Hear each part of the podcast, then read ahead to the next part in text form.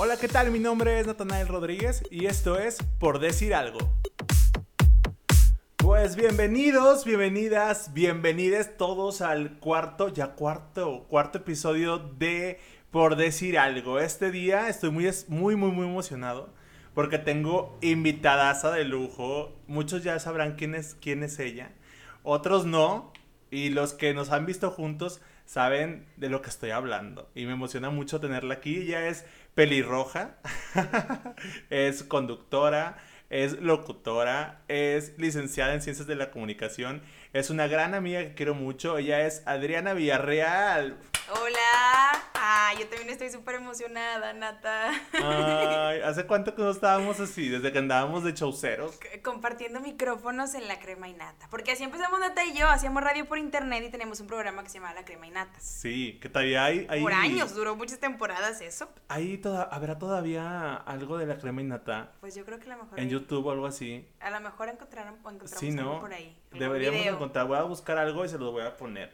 Oigan, pues miren, Adriana está el día de hoy con nosotros porque tenemos un tema muy, muy chido y controversial el día de hoy.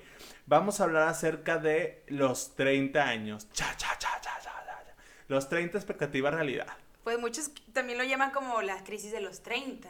Sí, y los dos aquí presentes ya estamos en esa edad.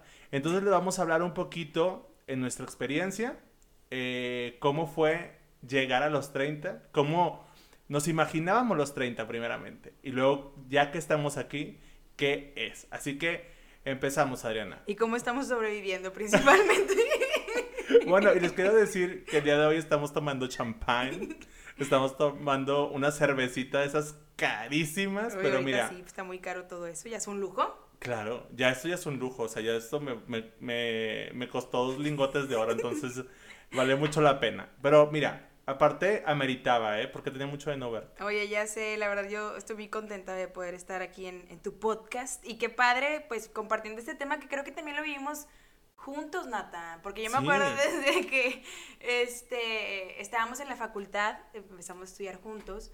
Y yo no sé por qué motivo, por qué razón vimos la película esta mexicana de efectos secundarios. Y como que ahí algo nos voló la cabeza. Sí, y nos volvimos locos. O sea, porque yo siempre dije, cuando llegue a los 30, o sea, yo quiero poner, ¿se acuerdan que al final de la película eh, hace un, uno, como un speech super padre Marina que dice de que bienvenido a los 30, viejo, el mejor, el mejor, los mejores años de tu vida.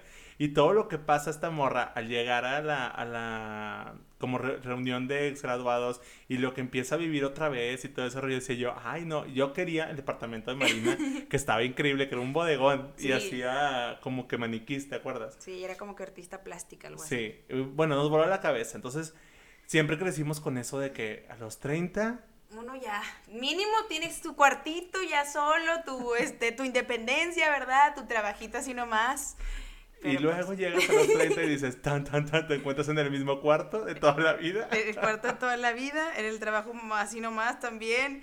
La verdad es que lo que platicábamos también hace un ratito que estábamos hablando antes de empezar a grabar, es que pues esto tiene mucho que ver con, con todo lo que es la sociedad, ¿no? Cómo nos han vendido la idea de eh, los 30 nosotros pues crecimos con películas, con este series que pues te ponen la edad de que no, tenía 30. Pues simplemente la Nana Fine ya era una chica quedada y tenía que 30 años. Sí, sí, sí. Entonces, o sea, como que te, te meten ese chip o, o, te involucran tanto con esa idea que obviamente llegas a los 30 y entre que no te la crees y ahora qué hago, qué va a pasar y aparte, pues creo que las condiciones sociales, económicas y demás de nuestro país, y yo creo que en todo el mundo, han cambiado muchísimo, que no es como antes nuestros papás o nuestra familia, que de pronto a los 30, Nata, ya tenían años trabajando en una empresa, ya habían sacado su casa, ya tenían tres huercos, casas, o sea, ya era otra cosa. Y aquí consigues un trabajo y pues a ver si te toca seguro social. Y es que yo creo que también tiene mucho que ver eso, como dices, porque aparte siento yo que venimos de familias así, o sea, venimos de una familia los dos donde son papás jóvenes, o sea, se casaron jóvenes, nos tuvieron jóvenes y terminaron de tener hijos antes de cumplir 30. Exacto. Y nosotros veíamos eso tan lejano cuando empezamos a crecer. Por ejemplo, yo me acuerdo mucho, mi mamá tuvo a mi hermana cuando tenía 25 años. Tenía 25 años mi mamá. Entonces imagínate que yo a ella siempre la veía como ya grande. Exacto. Entonces, mi abuela para mí siempre fue una, una mujer ya grande también. Entonces, darte cuenta que tu mamá en realidad tenía 25 años cuando tú la veías ya una señora adulta y después volteabas a verte a ti a los 25 y decías, ni de pedo, o ¿Qué sea, sé? O sea, yo sigo en la estoy peda. descubriendo la vida. Exacto. O sea, pero son diferentes situaciones muy, muy, muy diferentes. Digo, mi mamá viene de un lugar donde es Villa Santiago, pueblito y todo, entonces eran ideas Sí, muy diferentes. La verdad era, como dices tú, igual también mi mamá, este, pues sí, ella está aquí en Monterrey y todo, pero me cuenta cosas que digo, como una mentalidad obviamente un poco más cerrada, este, y que todo el mundo ya sabía lo que iba, Nata. No era como que, a ver, busca tu vocación, qué te gusta hacer, No. qué te llena la vida. No, mijita, o sea, que quieres estudiar esto y eso va a jalar, se acabó. Sí, se acabó. Era tal cual. O quieres así. ser ama de casa, muy bien, consígase cuál va a ser el bueno y ya. O sea, no había como que ahorita no, busca Ujú. tu rumbo en la vida y que te llene el corazón. Y al final, Nata, creo que eso también está chido, pero hace que nos perdamos un poco porque también se vuelve una mortificación. Sí. De que, oye, es que yo no he conseguido, o yo no sé qué me llena la vida, yo no sé, ¿sabes? Sí, sí, sí. No, y socialmente hablando también te exige la sociedad hacer algo. O sea, ya no, ya no puedes ser a los 30 ese mismo niño o joven adulto que tenía 22 años y que estás en la peda, en la peda, en la peda, ya la sociedad te critica. O sea, ya te empiezan a decir de que, ¿y cuándo va a tener pareja? ¿Y para cuándo la novia? ¿Y para cuándo el novio? ¿Y para cuándo la casa? ¿Y para cuándo esto?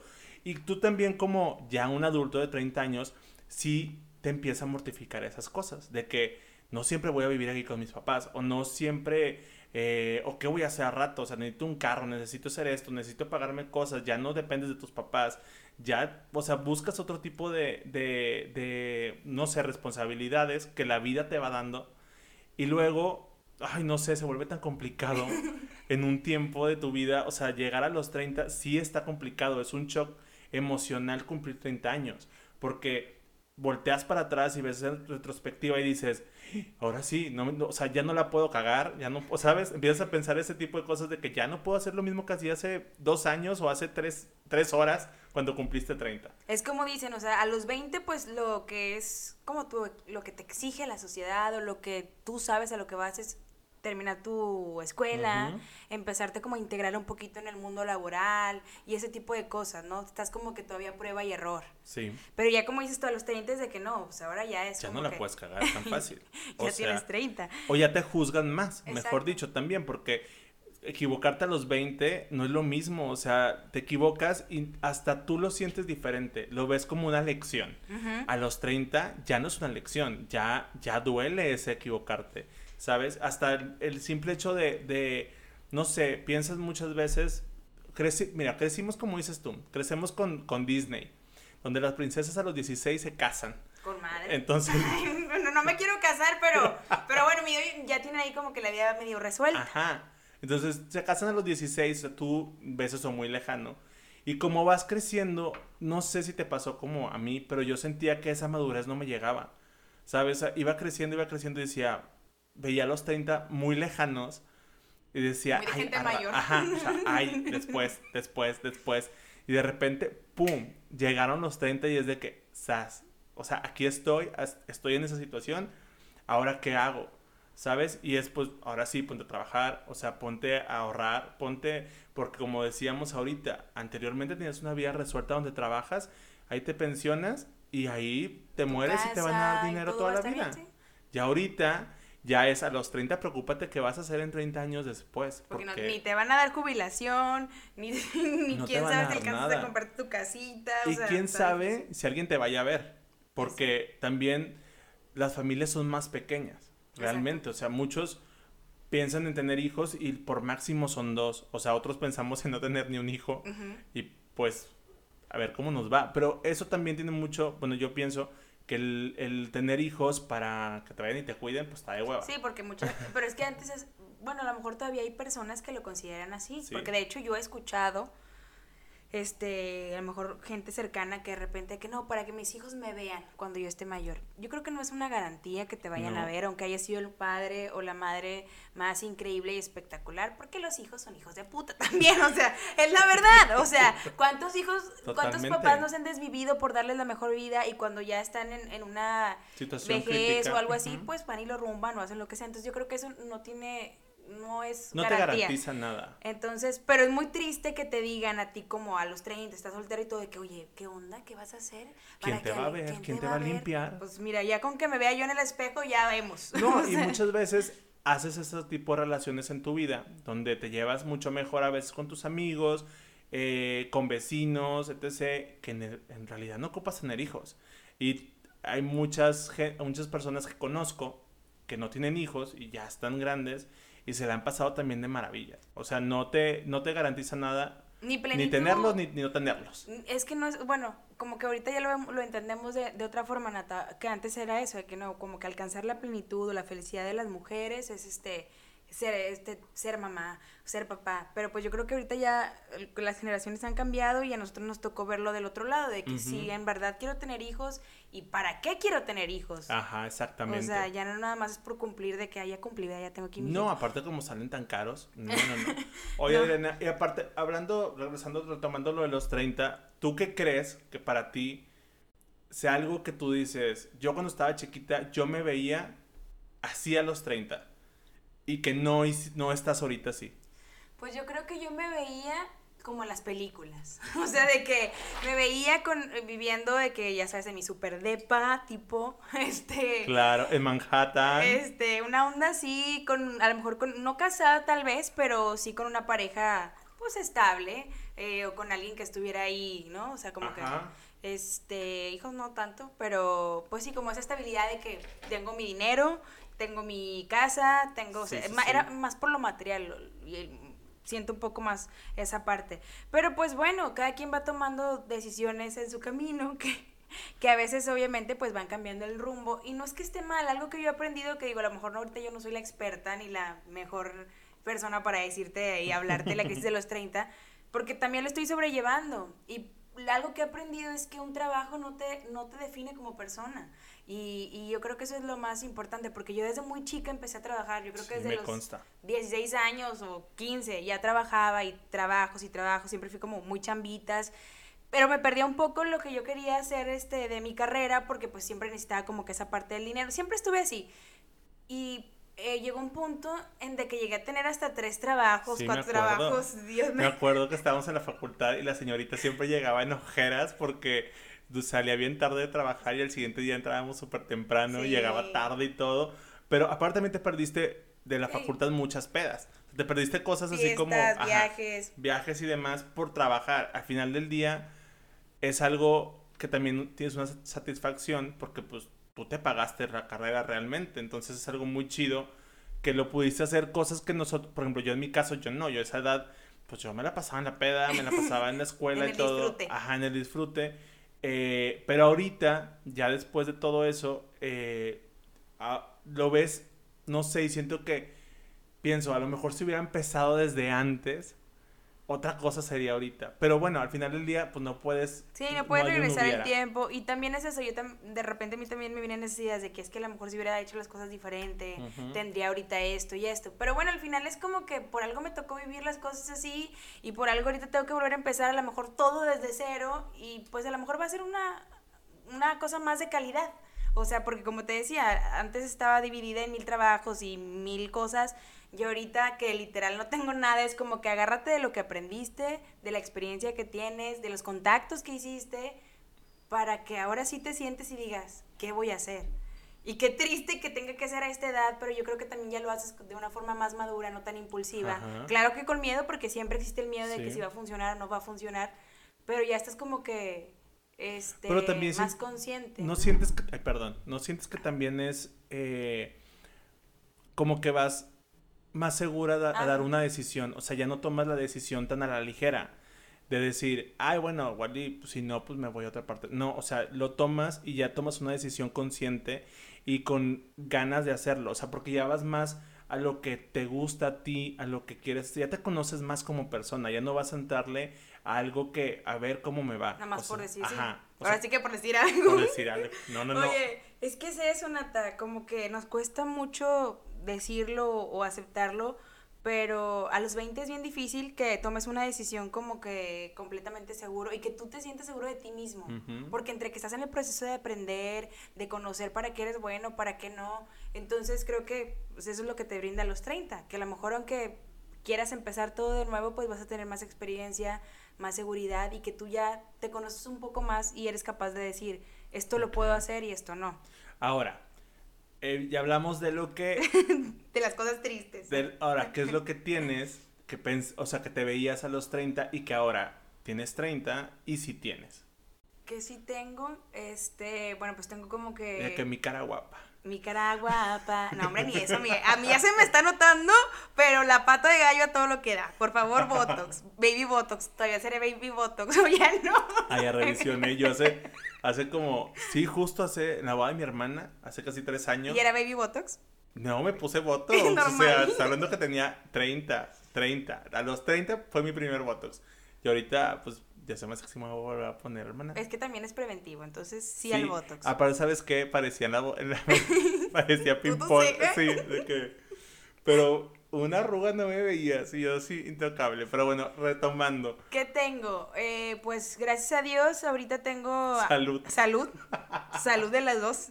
No, este, tengo, a, pues principalmente a mi familia, que yo creo que eso es muy importante este, mi familia que están con salud y que están conmigo y pues me apoyan en mis locuras y mis altibajos y han estado ahí. Mis amigos que también yo creo que te das cuenta realmente quién te quiere por tu esencia, por lo que eres y por lo que han vivido contigo, no por lo que tienes en ese momento, por si puedes conseguir boletos, por si puedes sacar un, algo, un after o algo así. O sea, en realidad ya ves quién, quién, cree en ti quién te quiere, ¿no?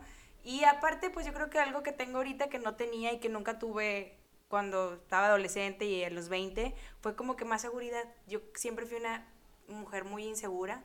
Yo creo que todas las mujeres o todas las personas tenemos como que algo de inseguridad, pero yo, pues no sé, como que nunca me creí capaz de muchas cosas y tal vez por eso como que trunqué este, algunas decisiones en mi vida y ahorita siento como que, pues me siento un poco más eh, segura en esa parte. Súper bien. Yo creo que, en mi caso, lo que... ¿Qué sería?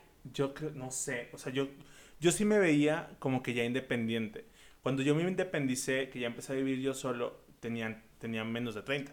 Pero tú sabes, o sea, fue, fue algo así espontáneo, no fue algo que planeé, o sea, ni siquiera me peleé con mis papás, fue un día de que me voy a ir a vivir solo y de que mi mamá, ah, sí, como que ah, se va a ir en dos años. Y total, yo... sí, exactamente, eso fue un viernes y yo el lunes ya me, ya, ya me había salido de mi casa. Y no me peleé con mis papás, digo, fue algo súper, como que fue muy rápido. Y... Como que no lo alcanzaste a analizar ni a... Ajá. Pero también hubo algo como que de empuje de amor, ¿no? Como sí, que... sí, sí, sí, sí pues me fui a vivir con, con un güey. Entonces, y pues me regresé, ¿te acuerdas? Ahí voy, ahí vengo, como el monte de piedad. Pero bueno... Pero lo intentaste, o no, sea... No, sí, o sea, pues sí, desde ese entonces nada más regresé para que remodelaran el departamento cuando pues, se terminó todo. Y fue ese momento que ya cuando me volví a regresar al departamento, que me entró ese, ay, mi casa, mi mamá, mi pues todo, es ¿sabes? Es un duelo también lo que vivimos a los 30. Y esa vez que me vine yo para, para aquí al departamento, que fue la segunda vez, esa vez mi mamá sí lloró, mi abuela estaba aquí. Ya se lo tomaron más en serio. Ajá, y fue que, ay, es que me da mucho miedo que esté solo aquí y que no sé qué, que yo, no, no pasa nada. Esa noche no pude dormir, o sea, me dio miedo realmente estar aquí ya solo. Y luego ya me acostumbré. O sea, me duró como tres días eso. Y luego ya fue como que mi depa y todo. Y luego ya se vino tu tía Agustín a vivir acá conmigo. Y pues ya, ¿cuál soledad? Y ya no hubo soledad. Oye, no, pero fíjate, es eso que también vivimos a los 30 que nadie nos dice, Nata. Que es un periodo también de, de pérdida. De donde tienes que aceptar duelos, lo que decíamos. Este, tus amigos pues se van haciendo como que el círculo un poquito más pequeño este, la gente que a lo mejor también ha vivido por parte de familia, ¿no? Que a lo mejor sus papás este, son más grandes. Sí, sí, sí. Este, toda esa parte que nadie nos dice, esa pérdida también de, pues de como quiera estar colgado a, a, la responsabilidad de tus papás, o sea, creo que son muchas cosas que también vas perdiendo y que nadie nos avisa. Y no, y, y, y, totalmente, pero es algo que la vida te tiene que dar, o sea, fuerza tienes que pasar por eso, ¿sabes? Es como, yo siento que a los diez y tantos tuviste un, un desamor, tu primer desamor y te dolió y fue el gran drama. El tercer desamor, ya mira, te la peló. El cuarto y el quinto te pusiste un pedón. O sea, ¿sabes? Entonces es como que va, vas pasando eso. Igual cuando vas creciendo, pues los duelos son diferentes. O sea, vas, vas desprendiéndote de cosas, de personas, que fue lo que hablamos. De situaciones. ¿no? Hablé la semana pasada de los amigos, o sea, ya te quedas con los que realmente tienes en común, con gente que realmente te aporte, con gente que, que, que no, te, no te quiten, pero sí te aporta mucho.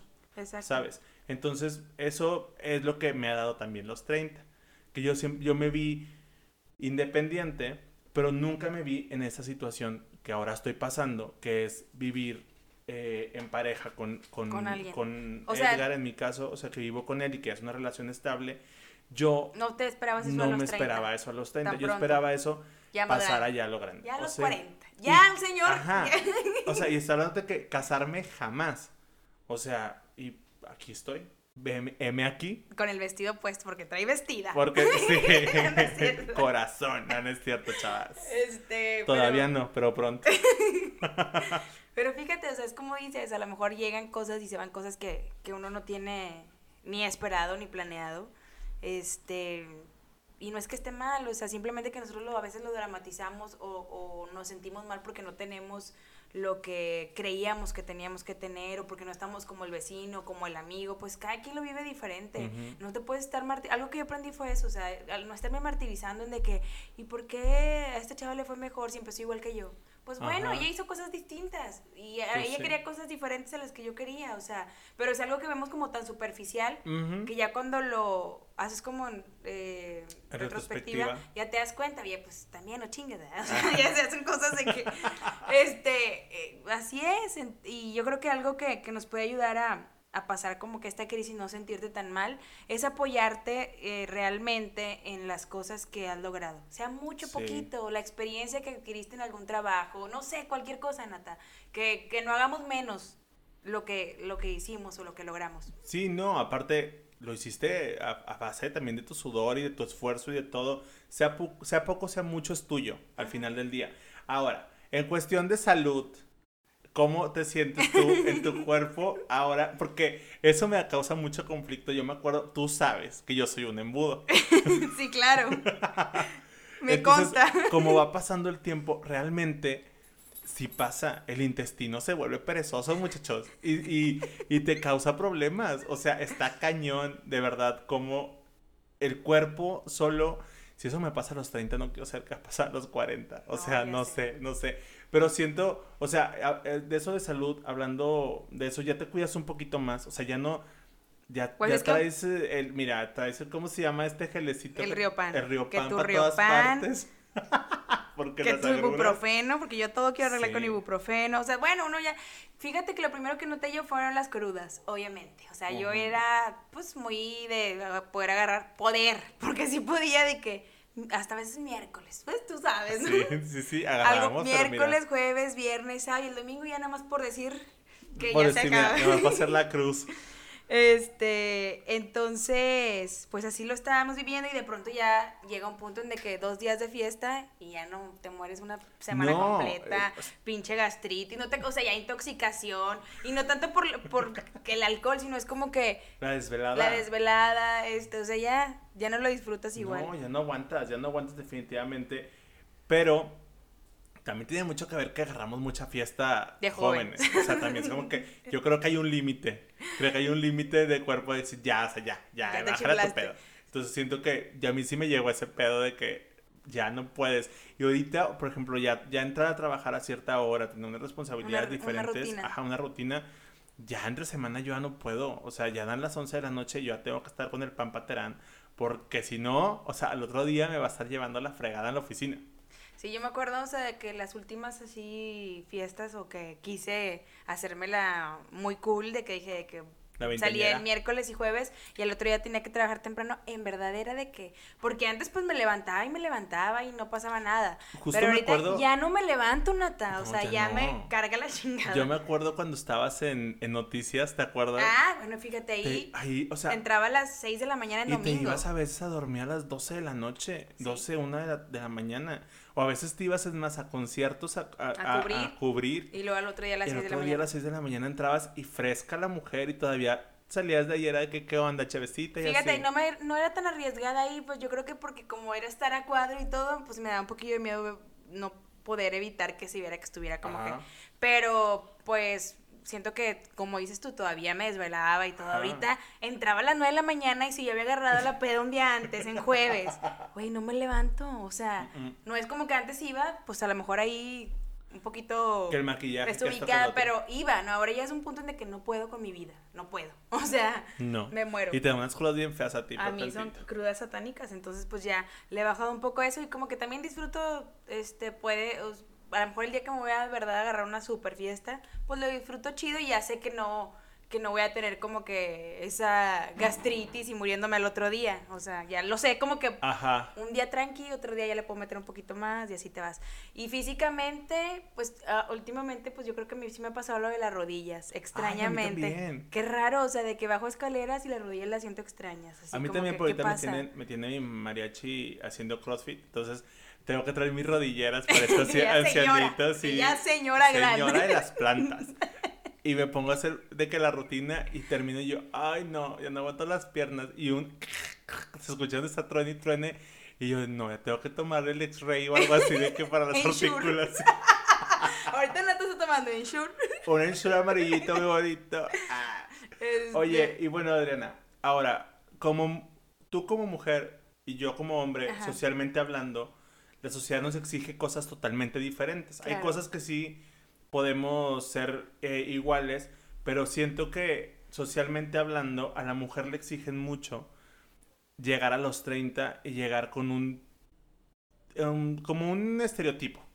Entonces, ¿tú cómo, tú, ¿cómo te ha afectado a ti o qué crees tú que es lo que te exige la sociedad como mujer a los 30? ¿Qué tanto le has hecho caso? ¿Qué tanto te ha valido madre? Pues fíjate que yo a mí me ha valido madre, porque no sé, desde un principio no. como que, que cambié todo eso, ¿no? O sea, yo tenía una relación de muchos años. Ay, ay, ay. Ay, sí es cierto. Bueno, no, este, tuve una relación de muchos años y como que todo el mundo esperaba que yo me fuera a casar con esa persona. Yo también. Nata se quedó con el traje puesto. Sí, y un- pero un traje increíble, pero chingado. Luego lo pondré, luego Eh, lo pondré. Oye, este, y bueno, como que desde ahí yo me di cuenta que no quería eso. Y este, y pues ya fueron cambiando las situaciones, pero aún así, como dices Nata, creo que el- como mujer todavía hay una idea de la sociedad en que la mujer para los 30 mínimo ya tiene que estar comprometida y si vas a tener o si vas a querer tener hijos, pues vete poniendo un límite, porque si ya pasas de los 36 y vas a poder vas a querer tener un hijo, pues cuídate manita y a ver si Sí. pega y pues, más riesgos.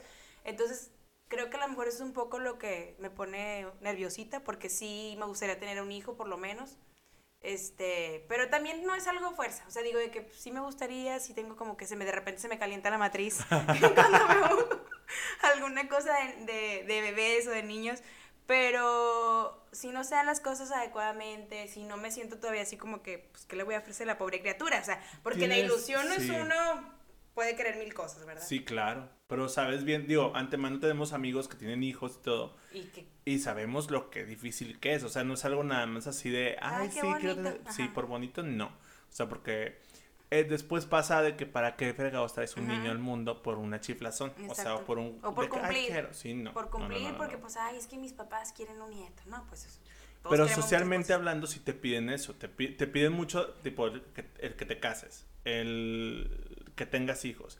Ahora, también como mujer, el independizarte a los 30, ¿se batalla? O sea, de que, por ejemplo, esperan en tu casa más de ti, de que te digan, es que yo esperaba que te salieras de aquí de blanco o no. Yo creo que en mi casa siempre ha sido, sí ex- existe como que esos parámetros, en de que a lo mejor mi mamá, mi papá no tanto, mi papá es más alivianado, pero mi mamá siempre quiso que, o sea, al final puras viejas en la casa, o sea, tuvo Sí, tres pues hijas, sí. entonces como que siempre su ilusión fue, pues que su hija le dieran anillo de compromiso, boda grande y a partir de ahí se fuera a vivir sola, pero pues la verdad creo que mis hermanas y yo hemos roto todos los, todas las ilusiones, no de mala manera, No, pero por no, ejemplo, no. mi hermana que es más eh, chica que yo, pues ella dijo que, ¿saben qué? Yo me quería vivir sola, muchas gracias, voy a sacar mi crédito y adiós, bye. Y mi mamá, cállate, que es que ¿por qué te vas así? Yo pensé, porque... Pero eso habla súper bien de ella, de que dices, no ocupas nada, o sea, quiero, tú sola ajá. puedes, adelante. Y este, y ya, y como que tratamos de hacer entender a mi mamá esa parte, ¿no? De que, oye, no significa que no se vaya a casar nunca, ni de que no o vaya... que sea su prioridad en la vida también. O sea, ¿quién dice que o sea, el casarte tiene que ser, o sea, sí? No, y aparte también eso de que si te vas a vivir tú sola porque tú quieres, porque tú puedes, no significa que ya no te vayas a casar nunca, porque como ya vives sola, pues ya nadie te va a ver bien. Aparte, ¿sabes qué pienso? Digo, ya saliendo un poquito de la tangente, hablando de esto de, de por ejemplo, tu hermana que, que vive sola y así al momento de que llegue a tener un, ella decida vivir con alguien o irse a matrimonio, va a ser mucho más fácil para ella llevar una relación donde, porque lo he visto también con amigas, el que se salen de su casa el día que se casen, igual mi hermana también se casan, es un shock porque ahora ya, ya tienes que pagar recibos de un día para otro. Tu sueldo ya se tiene que dividir en chingos de cosas, ya no tienes todo para tu ropa. O sea, de verdad causa un conflicto cañón para las personas que se van y se casan así. Yo por eso soy súper, estoy súper a favor de que primero vivan juntos la gente y luego se casen. Sí, a lo mejor sí, y si hay posibilidades de que vivir solo y luego ya, este, juntarte, a juntarte con esa persona y luego ya Dios dirá, Dios dirá o Buda o quien quieran. Este, pero, pero pues es que también hay pensamientos, digo, mi mamá muy de que no, es que ya se a vivir sola y ya no se va a casar. Pues es que eso no tiene nada que ver una cosa con otra, o sea eh, yo creo que va también muy aquí de la doble moral de los regios, más que, porque en otros lados de México no es tanto así, o sea, sí, pero no. Por ejemplo, en Ciudad de México, ahí la gente se junta porque, mira, ya no hay departamentos y te acabo de conocer ayer, nos llevamos chido, como ves. En verdad lo he visto con amigos, o sea, que se van a vivir juntos. Y yo, ¿cómo? O sea, acabas de conocer al güey. Pues, ¿qué tiene? Pues es que Monterrey sigue siendo súper doble, moralista. como dicen por ahí, tenemos. Hay tanta moral que hasta la gente tiene doble. Justo ya ves que ahorita voy a hacer un paréntesis, salió el PIN parental, se ah, llama, o sea, que se va a votar, creo que no sé si era hoy o algo así, utilicen el hashtag de no el, al, PIN parental. porque pues nada que ver, o sea... Que es para que los papás sepan como que que van a elijan, elijan si quieren que sus hijos sean eh, tengan educación sexual, o, no. Y eso de educación sexual incluye la identidad de género, todo este rollo. Y la verdad creo que es muy necesario claro. esa educación sexual porque estamos súper, súper en pañales a comparación de otros países del mundo que tienen a los niños ya muy eh, entrenados en, esto de la educación sexual, que es súper, súper, súper importante. Es que es, es una ridiculez decir que que te quieran todavía como que tratar o, dar la educación sexual que teníamos a lo mejor nosotros en la primaria, Nata. Fíjate, eh, por ahí una este, psicóloga que ya es especialista en, sexualidad, Trini, que también está en mi programa, tenía, hizo un video justo de eso, de, del PIN parental y eso, de que en Monterrey la cifra de, de niños eh, que han sufrido violación creo que es de las, de las primeras en México. Y de eso a embarazos en adolescentes, o sea, y todavía te pones a decir, oye, no le vayan a enseñar de más a mi niño porque, no, no, Aparte, recuerden que el esconderle las cosas a los niños, o sea, después les va a llegar mala información de todas partes. Toda la información está a un maldito clic. Ya, ahorita tú crees, Nata. O sea, es gente que ya sabe más. Entonces, vale más que estén bien guiados y por eso, si ustedes saben de alguien que hable acerca de este tema, eh, edúquenlo un poquito, enséñenle un poquito porque de verdad falta mucho, mucha empatía y mucha educación a todos nosotros y es la generación que está arriba de nosotros y nuestra generación, porque los de abajo vienen estamos ahí como que topados, Que no nos dejamos ni avanzar ni nada, o sea... Porque las generaciones de abajo vienen con otras mentalidades y vienen a partirnos la madre a todos, entonces... Y retomando ya. Regresando a la crisis de los 30. Bueno, la gente que a lo mejor apenas va para los 30 no sé si explicarles o como que, pues es normal que sientas como que no te caiga el 20 que tienes 30, porque eso pasa. O sea, yo tenía 30 y todavía cuando tienes ya 29 y ya había pasado un año, o sea, no puede ser. Pero no, es, es algo, como siempre dicen, la edad es relativa. Sí. O sea, es un número nada más. Yo creo que lo que vale es este, tu esencia, obviamente, como persona, tus valores, lo que ofreces a la sociedad, no nada más decir de que yo ya tengo un trabajo estable, ya tengo mi casa, ya tengo mi familia, ya cumplí, ya estoy bien. No. No, no, no. Aparte creo que estás en una muy buena edad a los 30 de empezar a aportar tú también como sociedad y como, como ser humano. O sea, ya eres un poquito más sensible a las cosas, Adriana, siento yo. Te vuelves un poco más de piedra en cuestión de relaciones, pero más sensible, como con, no sé, yo me he Más vuelto muy empático, me he vuelto demasiado empático. Yo creo que los 30 me vinieron a quitar paradigmas y todo, porque yo todavía, tiempo atrás en mis 20, yo, yo llegué a ser homofóbico, llegué, o sea, ¿sabes? Ese tipo de cosas, llegué a ser transfóbico, o sea, me llegué a decir cosas de, de la gente que era muy afeminada. Y digo, realmente, ahorita ya que estoy de este lado, en los 30 años, y he vivido y he conocido a mucha gente, ya eso es como que, ah, o sea, deja vivir a todo el mundo, que sea feliz como tenga que ser.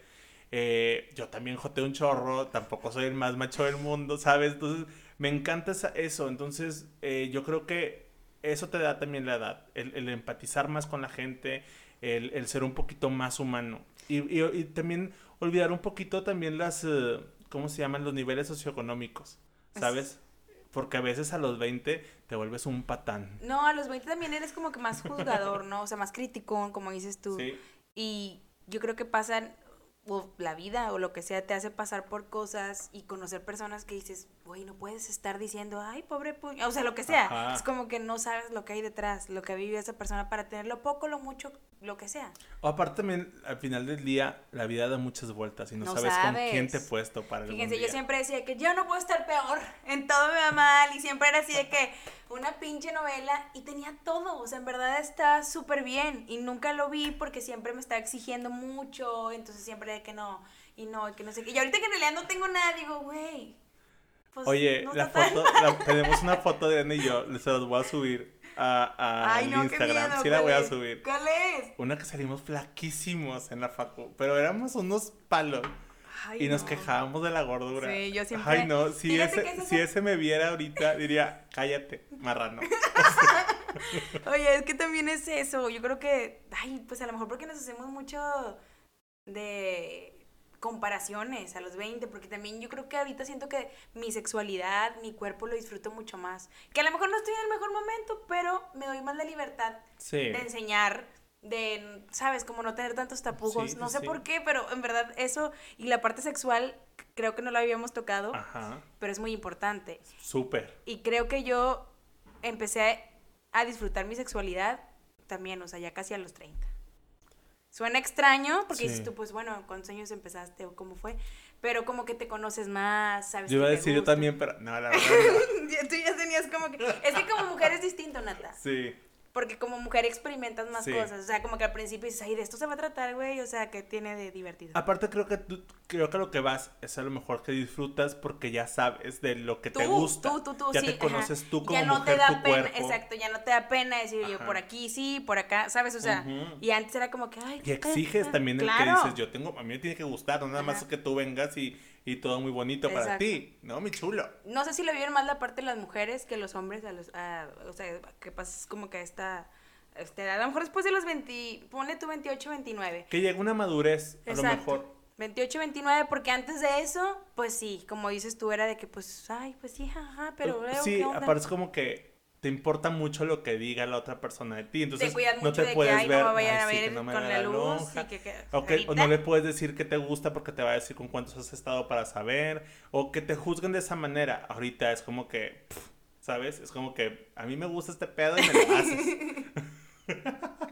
Sí, es como que te vas quitando un poco de esas telarañas. Yo creo Sí, que sí, es eso. sí. Porque lo he platicado con amigas también, este, y justo llegan al mismo punto de que, pues sí, obviamente a lo mejor empiezas tu vida sexual a los 20, pero ya, el de verdad disfrutarlo y saber qué te gusta, que, de verdad dices, esto neta no va a funcionar, y sí, no, es como que te vas dando cuenta ya más grande. Porque pues mucha gente dice, ay, es que este, entre más joven empieces, practicas más, ¿no? Es como que, Ajá. pero yo creo que no se trata No. de eso, es el, el conocerte Es el- sí, y la seguridad que tienes, porque yo antes, qué chingados iba a dejar que, que me vieran con la luz prendida y ahorita es como que, mira, date. Claro, karate, o sea, es claro. Ahora, expectativa, realidad. Estábamos en los 30 hablando de que tenías 30 y tenías una expectativa de cómo ibas a llegar. Llegaste a una realidad. Esa realidad, ahorita, ¿supera tu expectativa? Eh, sí para bien y para mal. ¿En qué, en qué manera? sí, sí para bien y para mal. Ok, pero a ver, específicame. ¿En qué manera?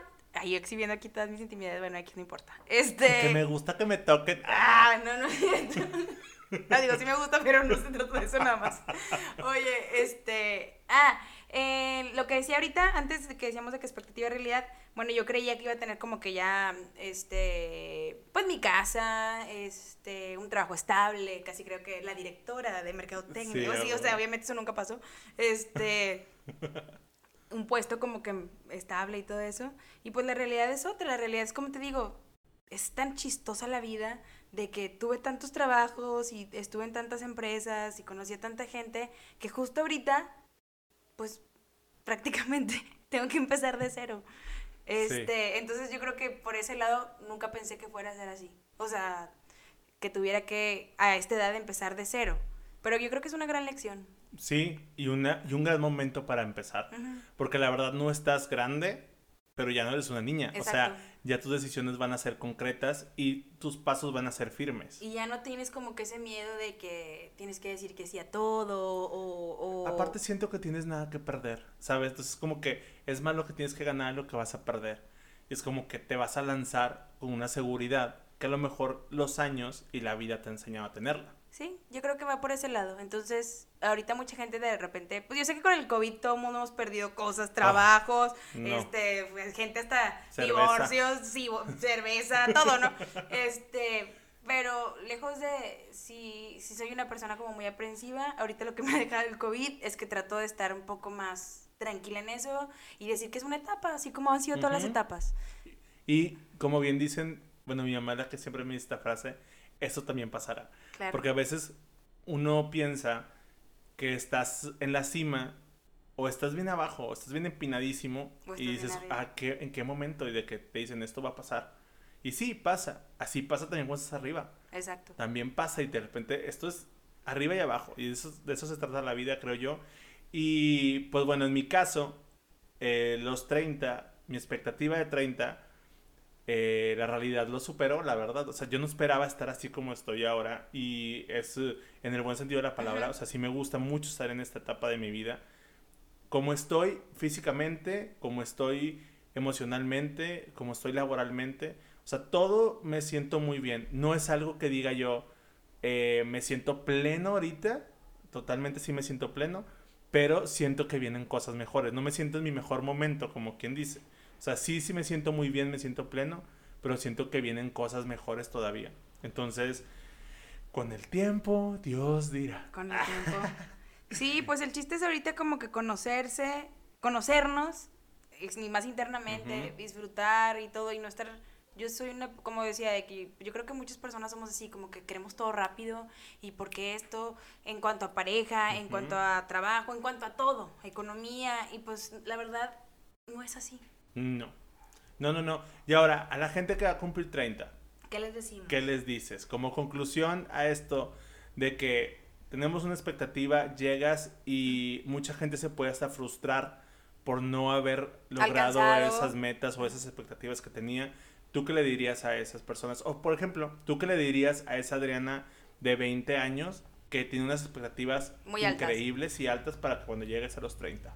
Yo creo que siempre es bueno tener un plan o sea, que está bien tener un plan, tener a lo mejor ahí tus metas y todo, pero no ponerles como, obviamente pues establecido un tiempo relativo, por así decirlo. Pero yo creo que cuando ya le pones una fecha exacta, empiezas como con frustraciones, ¿no?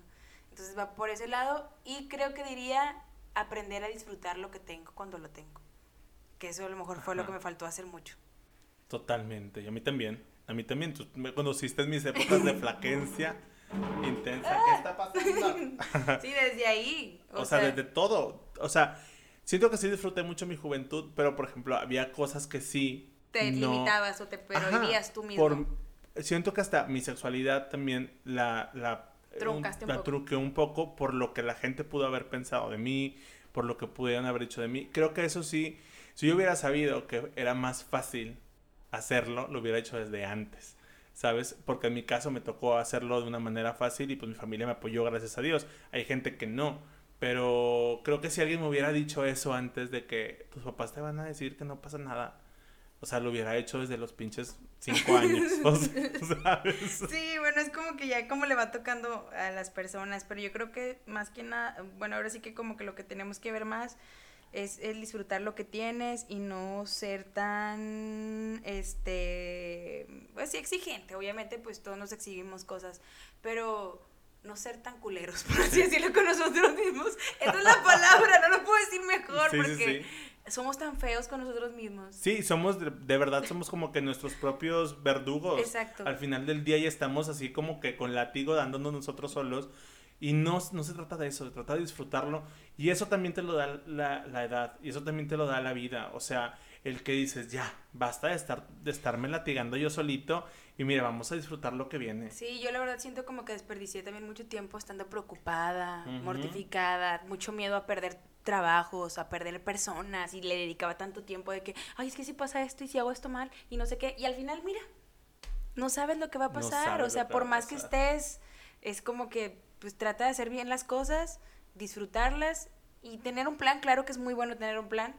Y yo creo que ya lo demás está en cómo vayamos vibrando con el universo. Ya ahora, ¿te gusta? ¿Te gusta la edad? ¿Te gusta los 30? ¿Te gusta lo que has vivido, bien o mal? La neta sí me gusta muchísimo. Ahorita mucha gente podría decir, Elena, qué descarada eres, porque sí estoy siendo un poco descarada. Pero la verdad es que, Nata, yo estaba pensando justo el año pasado, que tenía tres jales.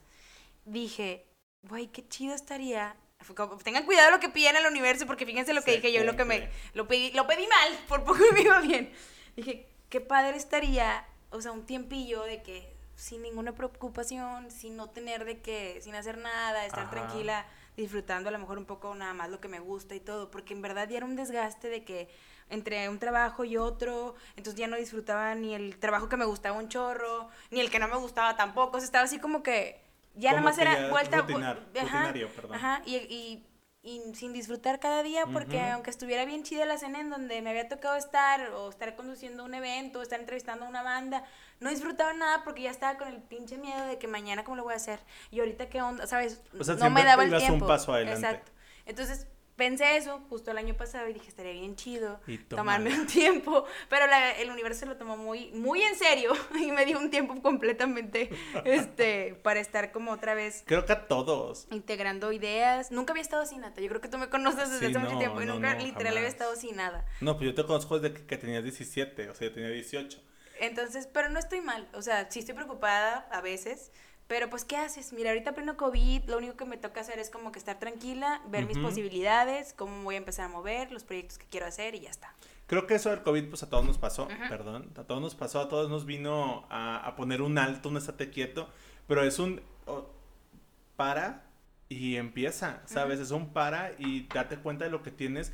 Al final de cuentas creo que todos estamos valorando otro tipo de cosas que teníamos y nos estamos dando cuenta que con tan poco éramos tan felices. Claro, como con mi caguama de 36 pesos. Exactamente.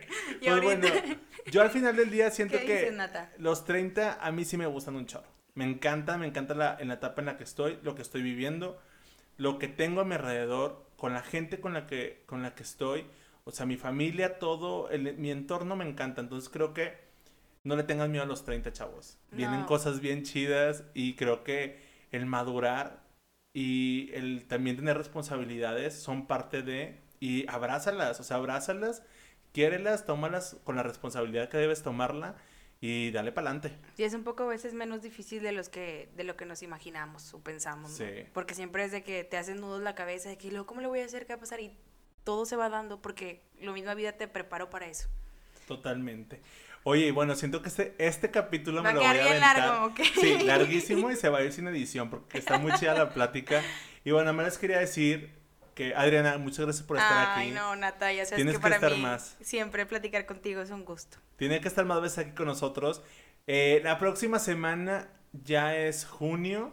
No inventes. Sí, y empiezan los especiales de Pride. Ay, qué padre. va Así que bueno. agárrate, va a estar muy padre para que lo escuchen. Va a haber muchos temas muy padres, unos controversiales, otros muy, muy de risa y todo, muy de, de guacharachar. Ajá. Va a estar muy, muy chido para que no te lo pierdas. Adriana, redes sociales. Estoy como Adri Villac en Instagram y Adri Villarreal en Facebook. Síganla, denle like en todas partes. Y coméntenle porque sube sus historias muy eróticas. Ay, que ya voy a abrir OnlyFans, no es cierto. Todavía no llego a ese punto. ya nosotros síganos en Instagram en por punto decir algo, en Facebook por punto decir algo podcast y el mail es por decir algo podcast arroba outlook.com. ¿Algo más que quieras agregar? Nada, muchísimas gracias, Nata. La verdad que compartir y platicar contigo siempre es súper divertido y como que nos nutrimos el corazón mutuamente. Sí, me encanta a mí también, de verdad. Y van a ver que va a estar aquí más tiempo, va a estar aquí más claro vale, maldita. Vas a ver que sí. Te quiero mucho, lo sabes. Y pues, Y pues, chavos, no me queda nada más que decirles más que muchas gracias. Los escucho, no, mejor dicho, me escuchan el próximo viernes en Por Decir Algo. Yo soy Natanael Rodríguez y ya me voy. Bye bye.